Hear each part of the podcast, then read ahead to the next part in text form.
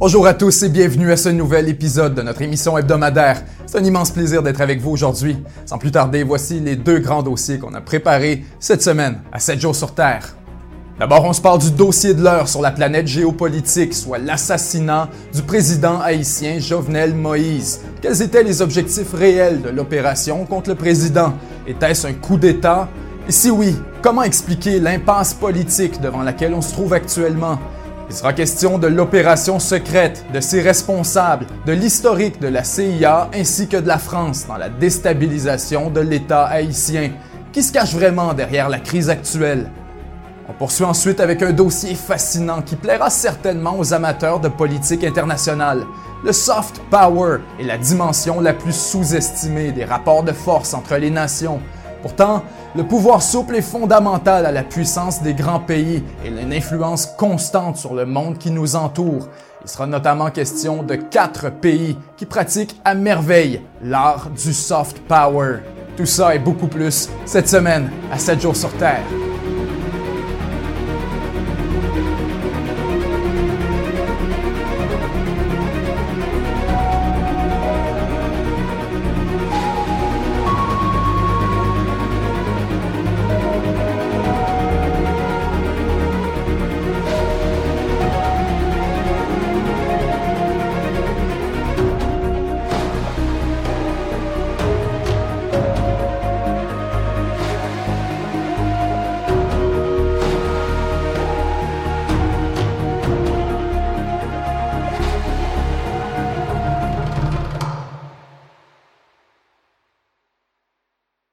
Jovenel Moïse, le défunt président d'Haïti, a été assassiné le 7 juillet dernier.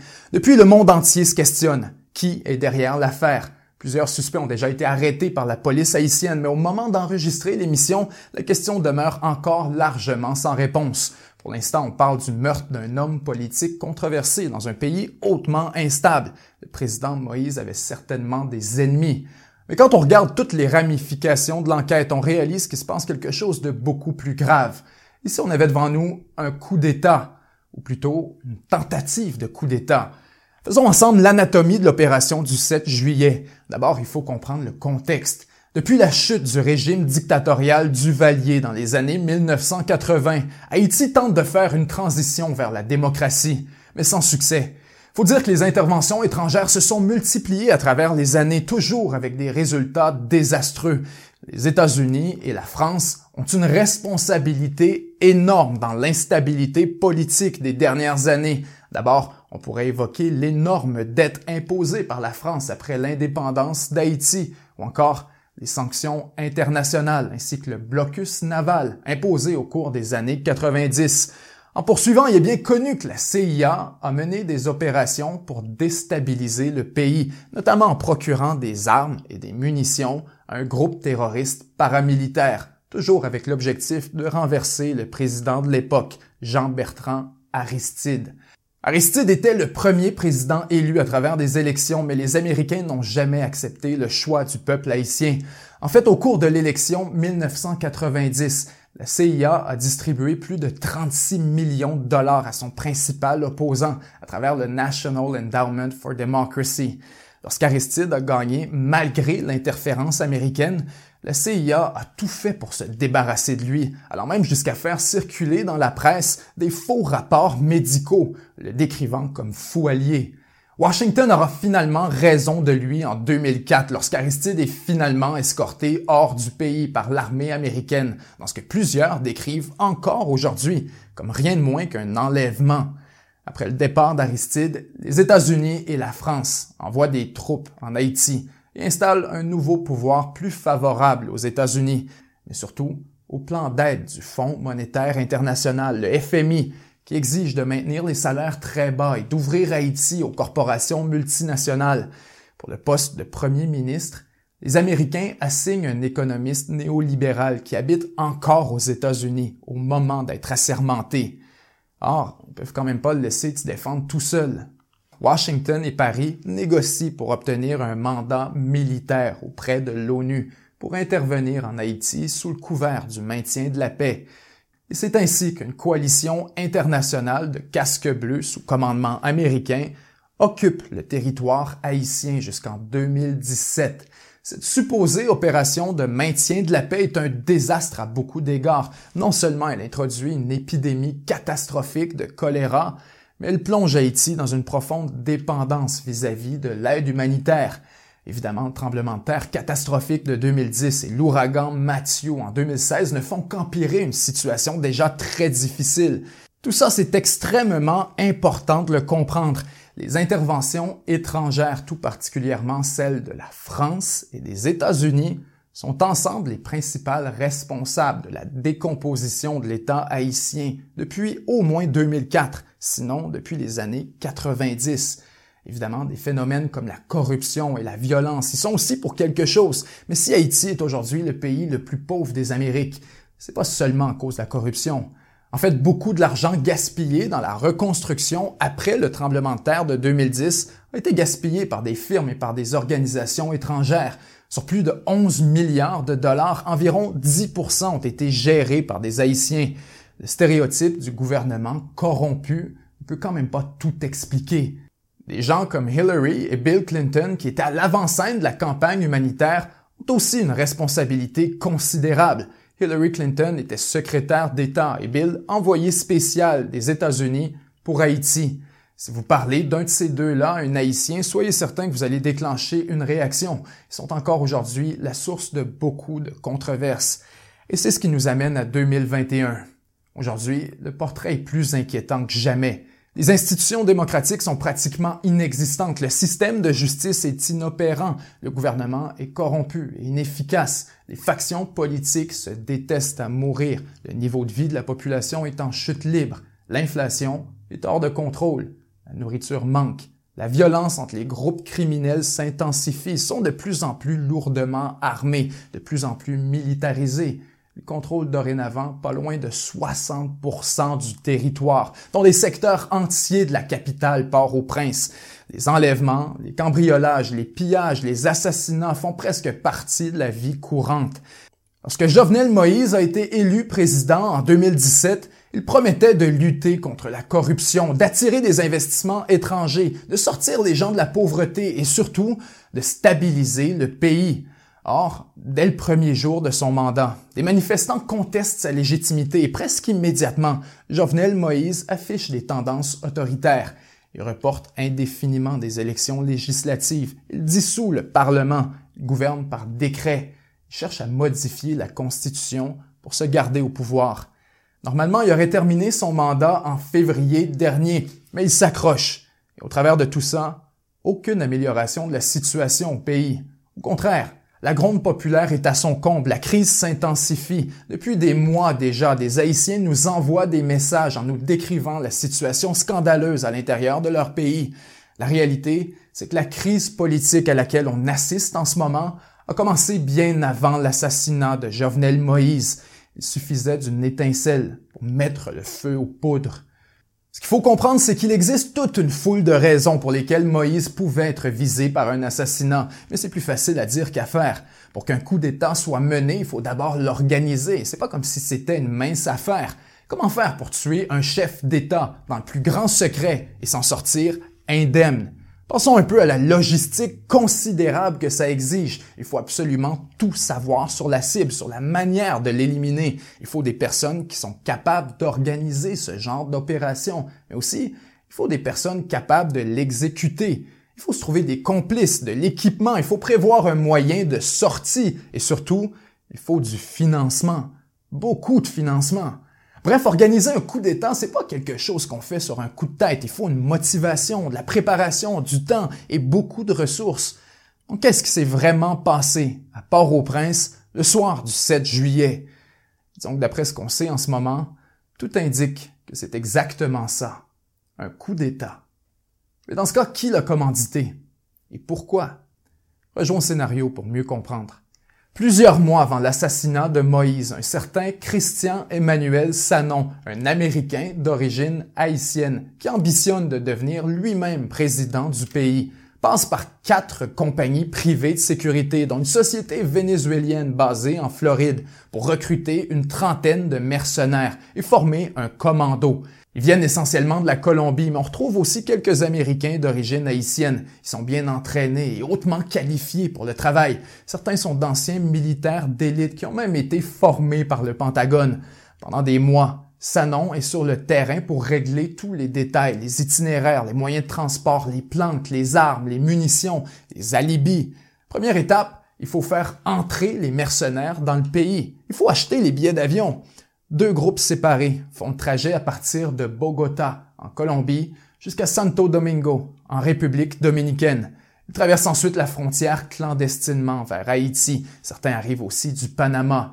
Une fois sur place, les mercenaires empruntent une fausse identité. Ils doivent suivre un itinéraire prévu d'avance qui doit les mener jusqu'à la maison de Jovenel Moïse, à Port-au-Prince. Les événements se précipitent. Dans la nuit du 6 au 7 juillet, le commando s'introduit dans la demeure présidentielle. À son arrivée, les gardes de sécurité sont absents, selon le témoignage d'une voisine. Le président est visiblement mal protégé. Le commando entre par la porte principale, il progresse dans la maison, se rend dans la chambre de Moïse, et la fusillade commence. Moïse est criblé d'une douzaine de balles de fusil d'assaut et meurt sur le coup. Sa femme est aussi atteinte et gravement blessée, mais elle s'en sort vivante. Leur fille réussit à se cacher alors que la maison est saccagée. Après l'assassinat, le commando sort de la maison comme il est entré, l'air de rien. Un coup de fil est donné à Sanon, qui lui-même contacte d'autres personnes, vraisemblablement les grands organisateurs de l'affaire, pour leur dire que c'est mission accomplie. En théorie, ça y est, le coup d'État est lancé. Mais il manque encore quelque chose, un élément crucial à n'importe quel coup d'État réussi. Après avoir renversé le dirigeant, il faut prendre sa place et assumer le pouvoir à son tour.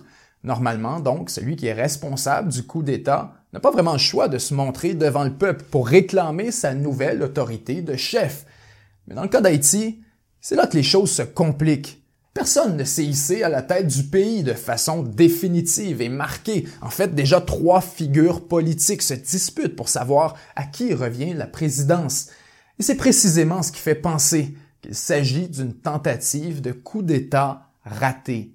Reprenons le fil des événements. Après que le commando soit sorti de la demeure de Moïse, les mercenaires se divisent dans quelques véhicules, mais leur convoi est rapidement intercepté par la police. Les mercenaires, en réaction, abandonnent leur véhicule et se réfugient dans un bâtiment. La police les retrouve et les encercle. Ils ont une quantité limitée de munitions, de nourriture, d'eau. Bref, ils sont pris dans un piège. La police lance quelques grenades de gaz lacrymogène et la chaleur est tellement intense que ça devient rapidement insoutenable.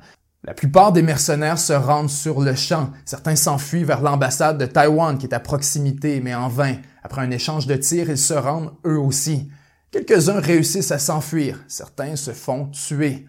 En gros, le plan de sortie du commando, un aspect pourtant essentiel de l'opération, a lamentablement échoué, au point où toute l'affaire devient carrément louche. Aussitôt, le premier ministre intérimaire déclare l'état de siège dans le pays. L'aéroport international est fermé, la frontière avec la République dominicaine aussi. Les forces de sécurité sont en état d'alerte maximale pour protéger les ports, les aéroports, les installations pétrolières et les autres points stratégiques. Haïti demande l'aide des États-Unis pour mener l'enquête. Et c'est un peu après que Christian Emmanuel Sanon est découvert et arrêté. Dans sa maison, trop de pièces à conviction l'incriminent. Une casquette de la DEA, 20 boîtes de munitions, des parties d'un fusil, quatre plaques d'immatriculation de la République dominicaine et deux voitures non enregistrées. Pour beaucoup, il ne faut pas chercher plus loin. Pour le chef de police haïtienne et le premier ministre intérimaire du pays, vaut mieux avoir quelqu'un à présenter à la communauté internationale qui attend impatiemment de connaître l'identité des coupables. Ça démontre l'efficacité de l'enquête et le sérieux de la démarche. Sanon serait donc le cerveau du coup d'État. Mais cette théorie tient-elle vraiment la route? Avec autant d'indices qui pointent aussi directement et immédiatement dans sa direction, on pourrait croire à un coup monté. Se pourrait-il que les véritables organisateurs du coup d'État aient simplement voulu brouiller leur piste? Est-il possible que le rôle de Sanon était seulement d'être une vulgaire façade? Se pourrait-il qu'il ait lui-même été dupé? Il y a trop d'incongruités dans l'affaire. Il est difficile de croire que Sanon ait l'argent nécessaire pour payer la facture de l'opération à lui seul. ne semble pas non plus posséder les compétences et les aptitudes requises pour la mener à bien. Il apparaît peu probable, lui qui est relativement inconnu en Haïti, qu'il ait le bras suffisamment long pour acheter les gardes de sécurité de la demeure du président, en plus de développer un réseau de complices. Finalement, Christian Emmanuel Sanon n'a littéralement aucune base légitime pour se proclamer président d'Haïti. Comment croire que c'est vraiment ce qu'il essayait de faire? Et si c'était vraiment le cas, qui lui a fait croire que c'était possible? Clairement, quelqu'un, quelque part, a dû lui assurer qu'il serait reconnu rapidement par la communauté internationale. Mais dans ce cas, la question demeure entière. Qui? Qui se cache vraiment derrière tout ça? Et quelles étaient les véritables intentions? Au final, il est encore trop tôt pour tirer des conclusions, mais quand il est question d'un pays d'Amérique centrale ou des Caraïbes, d'un coup d'État et d'une intervention américaine, disons qu'il y a rarement de la fumée sans feu. Entre les politiciens corrompus, les factions hostiles, les groupes criminels militarisés et même l'intervention possible de puissances étrangères, tout ça devient un vrai fouillis. Le message est fort. Si le président est assassiné chez lui, dans sa chambre, alors que sa sécurité l'a déserté, alors tout est possible dans le pays. Personne n'est à l'abri.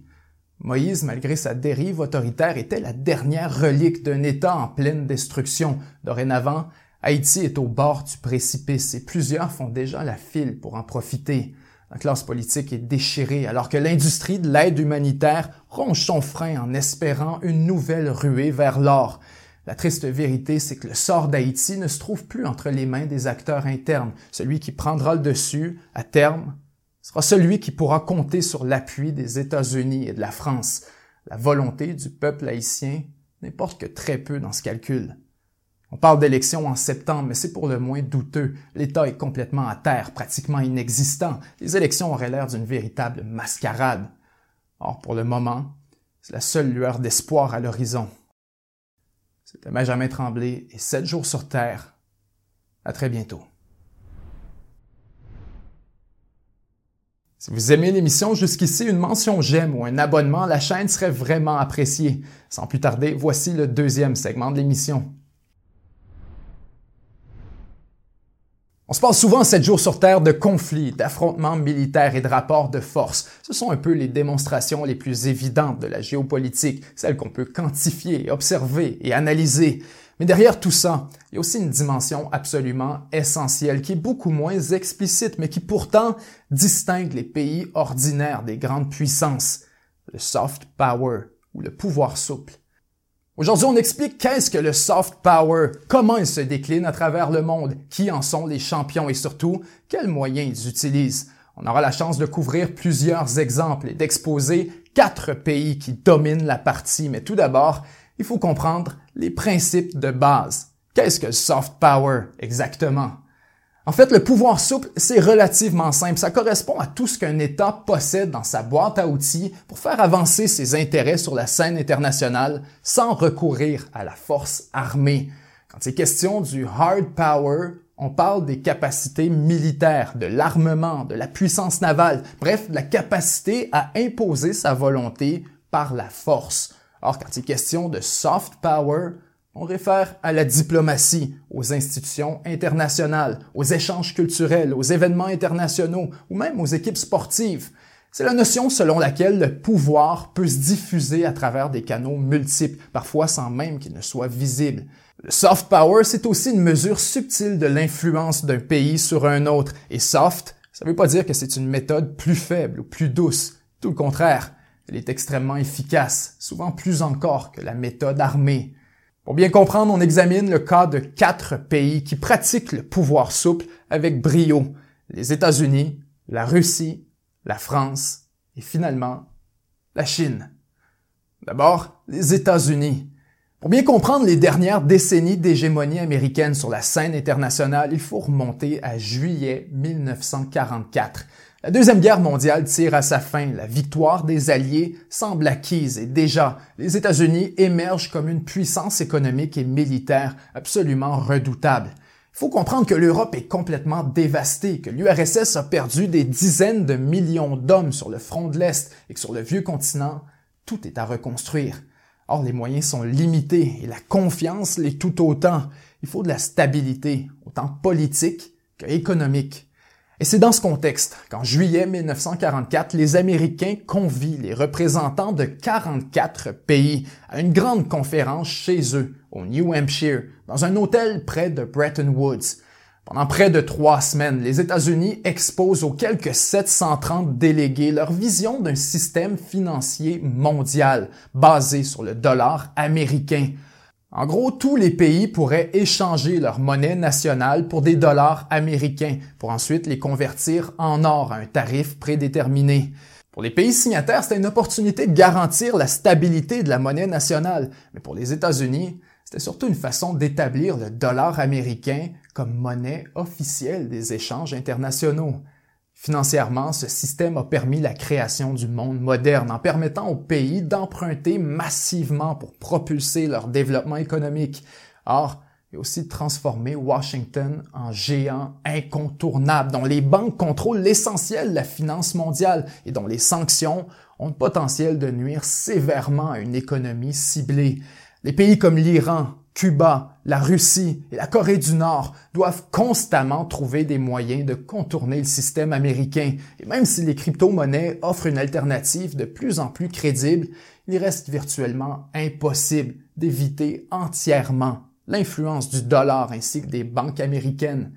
En fait, on pourrait aller encore plus loin. Le capitalisme et le libéralisme eux-mêmes profitent aux intérêts américains et constituent une forme de soft power sur les États qu'ils pratiquent. Pensez-y, les corporations américaines sont les plus grandes ambassadrices de la culture américaine et elles exportent un mode de vie qui joue directement en faveur des intérêts américains. Plus un gouvernement se libéralise, plus il permet la pénétration des corporations exportées par les États-Unis. Si un pays impose des mesures protectionnistes ou qu'il limite la liberté des multinationales, eh bien ce sont les États-Unis qui sont perdants, puisque c'est de leur influence dont il est question. C'est un levier de pouvoir absolument formidable. Plus un pays adopte le capitalisme et s'intègre au système bancaire international, plus il devient dépendant du dollar et vulnérable aux sanctions américaines. À l'inverse, quand il adopte des mesures nuisibles aux multinationales ou qu'il refuse le modèle de la démocratie libérale tel que prôné par l'Occident, alors il doit dire adieu à l'investissement international et accepter l'isolation la plus totale. C'est un jeu auquel on peut difficilement gagner et ça, les Américains le savent très bien. Ne gênent pas pour utiliser et parfois abuser de leur influence sur les grandes institutions comme le FMI, la Banque mondiale ou encore l'OMC toujours pour faire avancer les intérêts commerciaux. C'est important de le comprendre. Partout autour de nous, il y a du soft power américain. Le système entier sert les intérêts de Washington. Prochain exemple, la Russie. La Russie, c'est un peu le joker en politique internationale. Elle se présente comme le mouton noir qui refuse l'hégémonie américaine et qui tente d'y apporter une alternative.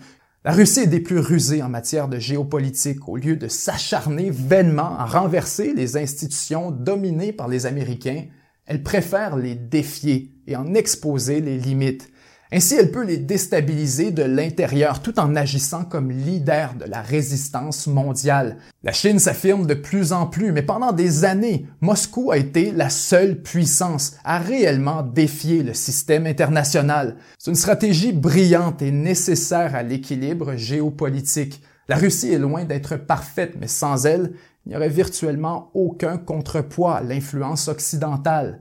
Lorsque Washington décide de bouder un État, de le sanctionner ou qu'il refuse de lui vendre des armes, la Russie est souvent là pour combler le vide et s'assurer qu'un équilibre soit maintenu. Si des États comme Cuba, la Syrie, le Venezuela ou l'Iran peuvent tenir tête à Washington ainsi qu'au reste de l'Occident, c'est en grande partie grâce à Moscou. Et c'est là la plus grande source de soft power de la Russie, simplement d'être une alternative. Washington abuse tellement souvent de son pouvoir que ça joue directement dans les intérêts du Kremlin en créant une clientèle d'États réceptifs à son influence. Pensons à la Turquie et au fameux S-400. Les États-Unis refusaient de vendre leur système de défense antimissile Patriot pour des raisons essentiellement politiques. Or, au lieu de se plier aux demandes américaines, les Turcs ont tout simplement acheté des S-400, considérés comme beaucoup plus performants. Washington a essayé de bloquer la transaction en offrant finalement de vendre des Patriots à la Turquie, mais trop tard, Erdogan n'en voulait plus. C'est une démonstration parfaite de la stratégie russe, exploiter les cracks causés par la rigidité du modèle américain. Le soft power de la Russie, c'est donc la promotion de la voie alternative. C'est pas pour rien que le Kremlin finance des médias comme RT ou Sputnik pour l'audience internationale. La ligne éditoriale de ces médias est très claire. Ils sont là pour offrir une alternative aux médias mainstream et remettre en question le narratif dominant. Ajoutons que la Russie est une puissance diplomatique considérable et que c'est souvent elle qui est appelée à faire la médiation lorsque survient un conflit à l'intérieur de son énorme sphère d'influence. Les anciennes républiques de l'URSS ont pour la plupart conservé de bonnes relations avec Moscou, donc que ce soit en Europe de l'Est, en Asie centrale, au Caucase ou même au Moyen-Orient, la Russie est souvent la puissance la plus qualifiée pour négocier une sortie de crise. Le soft power de la Russie, c'est aussi sous Vladimir Poutine la promotion de valeurs traditionnelles, religieuses et nationalistes qui prennent la forme d'un conservatisme social très assumé. Ainsi, la Russie est devenue un symbole de résistance pour les populations rejetant le multiculturalisme ou certains aspects de la culture moderne. D'une certaine manière, la Russie est l'ami des mal-aimés, celle qui teste le système et qui en expose les limites. On peut le lui reprocher, mais d'un autre côté, on peut aussi la remercier. Prochain exemple, la France. La France, c'est la puissance de la culture et de la diplomatie. Elle est régulièrement classée numéro un mondial pour le soft power et disons que quand on s'y attarde vraiment, il est facile de comprendre pourquoi. En dehors des trois grandes puissances, c'est probablement le pays le plus présent sur la scène internationale. D'abord sur le plan culturel, la France jouit d'un pouvoir d'attraction très puissant qui en fait encore aujourd'hui le pays le plus visité du monde. Son influence culturelle à l'intérieur de l'espace francophone, tout particulièrement en Afrique, est virtuellement incontestée. Faut dire que la langue française est un outil formidable puisqu'elle permet d'établir une sorte de barrière face à l'influence des puissances étrangères, mais aussi parce qu'elle facilite la diffusion d'une culture commune qui est largement dominée par Paris. C'est à Paris que se trouve le siège de l'Organisation internationale de la francophonie, mais aussi celui de l'Académie française. Ces organisations ont une légitimité généralement reconnue à travers les pays de la francophonie. Et ce sont des bons exemples du soft power de la culture française. Ensuite, sur le plan diplomatique, la France exerce une influence importante sur presque toutes les institutions internationales majeures. Non seulement le français est la langue officielle des Jeux olympiques, mais c'est aussi en France que se trouvent les sièges de l'UNESCO ainsi que de l'OCDE. Pour ce qui est de l'empreinte globale, le réseau d'ambassades et de consulats français est parmi les plus imposants du monde. Et c'est la France qui possède la plus vaste superficie de zones économiques exclusives sur les océans de la planète. Avec le départ imminent d'Angela Merkel et la sortie du Royaume-Uni de l'Union européenne, Paris est en excellente position pour s'imposer comme leader du bloc européen. Au niveau économique, L'utilisation du franc CFA dans certaines anciennes colonies africaines est une autre manifestation du soft power français, puisqu'il garantit que Paris demeure le principal interlocuteur de ces pays en matière d'enjeux financiers et monétaires. Finalement, les corporations françaises dans le secteur de l'énergie comme Total ou Engie agissent souvent comme une extension du pouvoir souple français sur la scène internationale. Bref, en projetant sa propre influence culturelle et en maintenant une stratégie fondamentalement souverainiste, la France peut prétendre se hisser au sommet des palmarès en matière de soft power. Et finalement, notre dernier exemple, la Chine, bien sûr. La Chine, c'est la puissance du gigantisme. On pourrait passer un épisode entier à décortiquer toutes les manières dont elle a recours au soft power pour atteindre ses objectifs, mais pour les fins de ce segment, on va se concentrer sur les deux grands piliers chinois en matière de pouvoir souple, le contrôle de l'image et la puissance économique. D'abord, le contrôle de l'image. Le Parti communiste chinois tient absolument à projeter une image positive de la Chine ainsi que du modèle politique chinois. Puisque le parti dirige sans opposition, sa légitimité repose en partie sur la perception générale que les choses se passent bien, Il faut que le monde entier voit le Parti communiste comme une force positive et tous les moyens sont bons pour atteindre cet objectif. À l'intérieur de la Chine, ça passe par un contrôle serré de l'information ou encore par une censure active des réseaux sociaux. À l'extérieur de la Chine, le contrôle de l'image se transforme en véritable campagne d'influence avec l'objectif de présenter le pays comme un État responsable, efficace, moderne et prospère. En finançant des organisations comme les Instituts Confucius, par exemple, la Chine peut projeter son influence dans les cercles académiques du monde entier et s'assurer qu'un contre-argument chinois soit toujours présenté face aux critiques. La COVID-19 est un exemple flagrant de la stratégie chinoise de soft power. D'abord, elle protège son image en niant sa responsabilité, en faisant taire les lanceurs d'alerte et en faussant les données. Ensuite, elle tente de l'améliorer en pratiquant la diplomatie des masques, en envoyant de l'équipement médical dans les pays touchés et en déployant du personnel à certaines occasions. Finalement, elle brouille les pistes en affirmant par la voix de ses diplomates que le virus provient des États-Unis. Venant quelqu'un qui a étudié en communication pendant un moment, c'est carrément gestion de crise 101. D'abord, nier en bloc. Ensuite, défendez-vous vigoureusement. Et finalement, changez de sujet. Et quand ça fonctionne pas, que des pays comme l'Australie continuent à poser des questions et qu'ils s'obstinent à vouloir des réponses, eh bien c'est là que la Chine peut se rabattre sur son deuxième grand pilier de soft power, son gigantisme économique. Avec près d'1,4 milliard de consommateurs, le marché chinois représente une opportunité commerciale incroyable pour les multinationales, mais aussi un joueur absolument essentiel en matière d'importation et d'exportation. L'accès à la Chine peut complètement changer la donne et s'il fallait qu'elle boycotte entièrement un pays, ce serait l'équivalent d'une bombe nucléaire économique.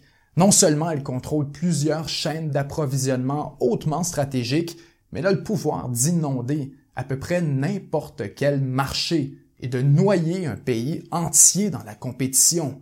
Prenez l'Australie. C'est un pays d'à peu près 25 millions d'habitants, soit 1,78 de la population chinoise.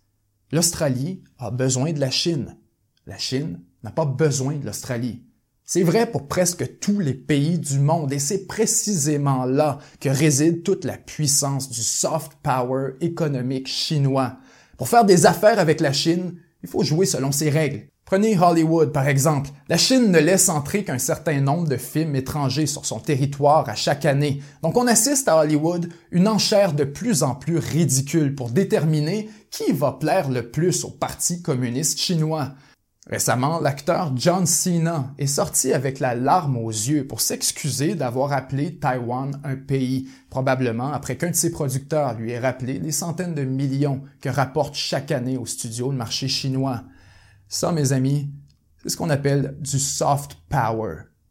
Ensuite, il est impossible d'ignorer la dimension financière du pouvoir souple chinois, soit le financement de méga projets et l'octroi de prêts avantageux dans un nombre grandissant de pays à travers l'Asie, l'Afrique et même l'Europe. C'est une autre fonction du gigantisme économique, la capacité à financer des grands projets d'infrastructure qui avancent les intérêts chinois, en plus d'attirer de nombreux pays à l'intérieur de l'orbite de Pékin. Avec la Chine, c'est simple. Il n'y a pas de longues négociations ou encore de conditions à n'en plus finir, pas d'ingérence dans les affaires internes. Comparativement aux États-Unis, la Chine n'utilise pas son argent pour convertir des gouvernements étrangers à son propre modèle de gouvernance. En conséquence, la Chine est extrêmement populaire en Afrique, par exemple, où il y a une forte aversion vis-à-vis des puissances occidentales. Les deux piliers du soft power chinois travaillent donc ensemble. Le contrôle de l'image va de pair avec la puissance économique, offrant à la Chine une nouvelle influence à la portée mondiale. Bref, le soft power se décline de plusieurs manières à travers le monde, mais on pourrait le résumer ainsi. C'est le pouvoir de l'influence, qu'elle soit délibérée ou pas, que les gens en soient conscients ou non, ça n'a pas vraiment d'importance. On a évoqué les quatre plus grandes puissances de pouvoir souple, mais il y a quand même plusieurs autres pays qui méritent d'être mentionnés. Pensons à la Suède pour son important réseau diplomatique, à l'Iran pour son réseau d'alliés et de proxy au Moyen-Orient, mais aussi à l'Arabie saoudite et à son influence religieuse, et finalement à Israël son influence politique et son service clandestin légendaire. En terminant, je vous pose la question, puisque selon nos statistiques, plus de 60% d'entre vous n'êtes pas au Canada en ce moment. Depuis le pays où vous nous regardez, quelle puissance étrangère a le plus d'influence et pourquoi? Pour les Français, j'inverse ma question.